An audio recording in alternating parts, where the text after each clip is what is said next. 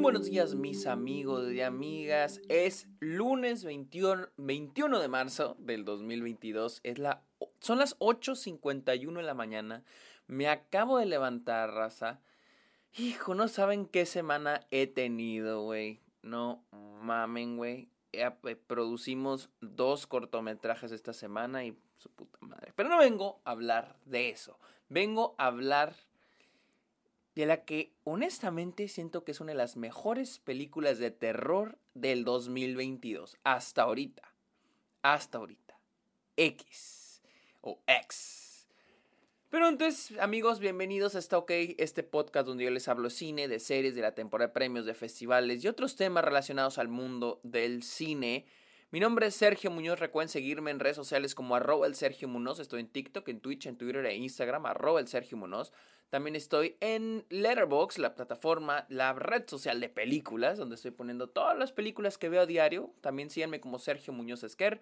Y finalmente los invito a que le caigan a Patreon o se suscriban a Twitch a cambio de beneficios como episodios exclusivos, videollamadas, watch parties. Y ustedes pueden recomendar temas de los cuales me quieran escuchar hablar aquí en el podcast. Amigos, vamos a hablar de X, de este, de T, West, Ty West, perdón, Ty West, la cual se acaba de estrenar el fin de semana pasado, este fin de semana pasado en Estados Unidos. Eh, viene de la mano de A24 y este, como siempre yo hablo de las películas, de lo que yo pensé de la película antes de verla. Yo antes de verla había visto el tráiler y dije, ah, se ve interesante pero no, no de que fuera a creer que fuera una mala película. Simplemente eh, yo sentí que iba a ser de esas películas de A24 que no sé, A24 siempre termina dejando morir. Eh, hay, hay una película este, de A24 con. no, no, no era Tyler the Creator, era otro rapero. Este, Chance the Rapper. Chance the Rapper. Una película con Chance the Rapper que también es como de terror y comedia. Y me recordaba mucho esa película. Déjenme, déjenme la busco. Me recordaba mucho esa película porque recuerdo que esa película le sacaron un tráiler. Porque también esa película es. Este. Es de A24. Miren, aquí les Chance the Rapper. ¿Cómo se llama esta pinche película, güey? Oh, Slice. Slice. Porque esa película, Slice, me acuerdo que A24 le sacó tráiler, le sacó algunos pósters y al rato anunciaron va a video on demand. No va a cines, va a video on demand, va a plataformas de streaming eh, a estreno en cine super, exageradamente limitado. Entonces yo dije, este, va, este es el tipo de película. Y para mi sorpresa, al parecer no. Sí se estrenó en bastantes cines acá en Estados Unidos. Está teniendo muy buena recepción. Este fin de semana apenas la pude ver en el, el domingo, pero pues estuve leyendo la opinión, las reacciones de la gente. A la gente le estaba encantando. Y dije, ah, pues vamos a verla. Y ayer, este, después de la producción, fui con uno de mis amigos a verla. Y les voy a ser honestos, a mí me gustó mucho. Me gustó bastante X, pero no es una película perfecta. X sigue la historia de este grupo de muchachitos, eh, de muchachos que se van a las afueras, se van a un pueblito, bueno, o sea, era un área rural a producir una película porno. Está ambientada en los 70s y pues tenemos este al güey que va produciendo, tenemos, tenemos a nuestra protagonista, que ella es una de las actrices, tenemos al güey que va a producir, tenemos a la chava que tiene mucha experiencia, que da mera vergas, tenemos al güey, a Kid Cody, que es el güey que el más experimentado de todos ahí, tenemos, ¿quién me falta? ¿Quién me falta? ¿Quién me falta? Y tenemos a los, este, a dos chavos que no sé si son estudiantes de cine o son como film geeks, pero van a ayudarles a filmar, ¿no? Entonces, este, algo que me gustó mucho la película, de la película es que los personajes, miren, este es un slasher. ¿sí? Esos personajes se van a hacer una película porno y no entra a detalles, pero van a empezar a ser asesinados, ¿sí? Es un slasher. Es un slasher, o sea, así, puro, ¿sí?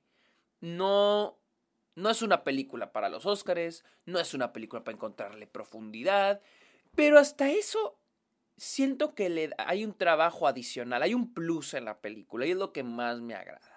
Los personajes, este, digo, estas películas dependen mucho de los personajes, porque si no me vas a dar una, una, una, historia con mucha profundidad o muy compleja, pues al menos quieres unos personajes que sean carismáticos, que te caigan bien. Y creo que ese es un punto muy fuerte de la película, y, y, por, y es inevitable compararla con la masacre en Texas que salió hace como un mes en Netflix, donde los personajes eran terribles y molestos, y aquí los personajes sí te caen bien, a pesar de que los van a matar, o sea, te caen muy bien. a, mí me, a mí me gustó mucho eso. También la primera mitad, la primera mitad se enfoca mucho en el, la, todo el concepto de hacer una película porno, ¿sí? Todo el concepto de estos güeyes. Y me gusta mucho porque hay una protagonista, pero le, de hecho, eh, curiosamente, quien tiene el, el, el arco que tiene la... Porque la película sí le da un arco a, cierto personaje. Y me gustó mucho, la verdad, me gustó mucho. Eh, no es el personaje principal, pero es lo que se me hizo curioso. No le dan el, el, el, este... Ese arco no se lo dan al personaje principal, se lo dan a otro. Y se me hizo muy, muy curioso, ¿no? Se me hizo muy curioso ese arco porque a mí, a mí me gustó bastante. A mí me gustó bastante. Pero solamente dura la primera mitad. La segunda mitad ya es vamos a matar a estos cabrones. Este... Y creo que para mí funciona, para mí funciona, la primera mitad me funciona porque les digo, los personajes son encantadores, los disfrutas, o sea, y ya cuando los empiezan a matar es como que, ah, ok, ahora sí, a lo que vine, el slasher, ¿no? Y creo que funciona muy bien. Él o los villanos de esta película como que no me terminan, no, no me terminan de convencer porque al principio no entiendes por qué son los villanos, por qué son los malos, por qué están haciendo esto, ¿no? Y mientras más avanza la película, como que tú mismo te empiezas a imaginar las razones, ¿no? O sea, y es de que la película tiene, toca el tema del body, body shaming y el slut shaming la idea de que ah, el sexo es malo, o sea, tienes que mantenerte puro. Em, toca mucho ese tema y a mí y siento que la película lo hace muy bien. Digo, porque la película no tampoco es como que ah, nos vamos a desviar para dar este tema, para hablar de este mensaje, pero lo hace bien, lo, está bien balanceado con lo que es. Eh, y, creo que lo de los villanos lo sentí que iba por ese rumbo, pero al final hay un twist, hay un twist al final de la película que no me echa a perder la película, pero lo sentí más como que es como para darles empuje a la motivación de los personajes, de a los villanos, ¿no? Pero no me convenció, no me terminó de convencer, se me hace como que no un twist barato, porque no siento que esté ahí para sorprendernos, sino se me hizo una forma muy barata de darle una motivación a los, a los villanos y ya a ese punto, porque literal, el twist es la, es la última escena de la película. A ese punto yo sentía que ya no era necesario darle una motivación. Porque es algo que me usa mucho los slashers, que a veces no entiendes por qué estos personajes hacen estas cosas atroces, porque los están matando. O sea, simplemente la idea de que en, el en medio de la nada pueda haber una persona que te pueda hacer estas, estos horrores, se me hace muy chingón. Y creo que en esta película lo llevan, lo llevan muy bien hasta ese twist. No, les digo, no me arruina la película. Pero sí, ah, como que no me encantó, no me encantó. También, este, siento que la primera mitad se construye muy bien y ya una vez que llegamos a la mitad, ya es como que ya se acabó la película, ahora sí es tiempo de matarlos.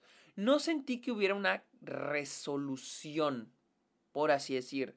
Eh, hay una parte que siento que era el clímax, pero tampoco se siente como clímax. De hecho, la película se siente medio anticlimática porque de repente, o sea, de repente ya estuvo, ¿no? De repente se resoluciona. No quiero decir quién vive, quién muere, o sea, para no spoilerles. Obviamente va a haber gente que va a morir, o sea, también, eso no es spoiler porque es un slasher. Va a, va a haber quienes va a morir. Pero me, me gusta mucho, me gustan mucho las formas en que mueren. Me gusta quién muere, porque ustedes van a creer, ah, esta persona es la que va a vivir, esta es la que va a morir. O sea, y no, o sea, yo me saqué de pedo, güey. O sea, cuando matan a cierto personaje, dije, a la verga. Este, pero sí se siente como que no hay una resolución.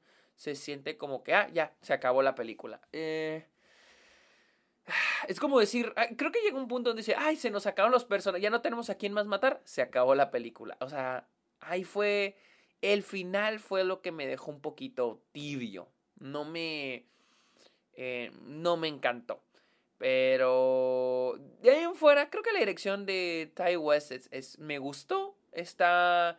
Porque la película sabe lo que es. O sea, hay un momento muy cagado donde el personaje de Kid Cudi sale de la casa totalmente desnudo, pero lo vemos, lo vemos como una silueta. Pero vemos que, o sea, obviamente tiene, bueno, no sé, pues sé que tiene un pitote, o sea, sé que por la silueta, o sea, sé que le está colgando abajo, güey. Y toda la gente en la sala está cagada de risa, güey. Y era un momento como de tensión, era un momento de, de verga, güey, ¿qué está pasando? Y luego sale este güey así, y luego sale ese pedo y todo el mundo, o sea, y está muy chido, está muy chido porque hay un balance muy cabrón entre la comedia y el terror en esta película. Es camp, esa película es muy camp y hay muy, momentos muy camp, muy caricaturescos y funciona en lo absoluto. Hay muertes que, les digo, sabe lo que es, es un slasher, hay que tener buenas muertes, hay que tener muertes chingonas, güey, que sorprendan y esta película tiene. Pensé que iba a haber más, Pensé que iba a estar más, iban a estar más cabronas las muertes, pero no fueron tan... Bueno, a mí no me, no me sorprendieron tanto, pero estuvieron chidas. Estuvieron medio creativas. Medio, medio. No tanto, pero medio creativas. Eh, pero sí, me gustó mucho ese tono de comedia y terror. Funciona súper, súper, súper bien. Eh, es un slasher. O sea, quieres eso. O sea, no quieres una película que te... O sea, por, por compararla con la masacre en Texas de, Netflix, una película que te quiera dar un mensaje, que quiera profundizar, gentrificación. No, y les digo, esta película habla del, del slut shaming y del body shaming. Y lo hace muy bien, o sea, retoca lo que tiene que retocar. O sea, tiene que cubrir lo que tiene que cubrir, no más.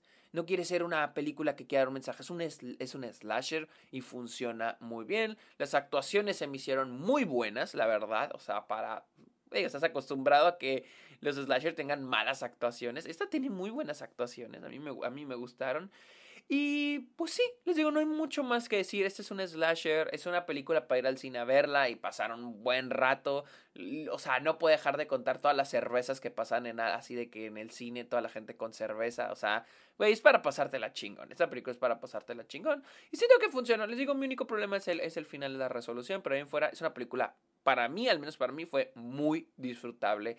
Y la pongo entre las mejores películas de terror del año por el, por el simple hecho de que sabe lo que es. Una película de terror para pasar el rato, para pasártela chido y que es creativa y tiene, y tiene muy buena escritura. Pero bueno, amigos, esta fue mi opinión de X o X, la cual está disponible en Estados Unidos en cines por parte de A24. Recuerden seguirme en mis redes sociales como arroba Sergio Munoz. También estoy en Letterboxd como Sergio Muñoz Esquer. Y recuerden caerle a TikTok. Perdón, a TikTok. Bueno, sí cáiganle a TikTok. Pero también cáiganle, a Patreon o suscríbanse a Twitch. Amigos, muchas gracias por escuchar este episodio. Ok, que tengan muy bonita semana. Bye.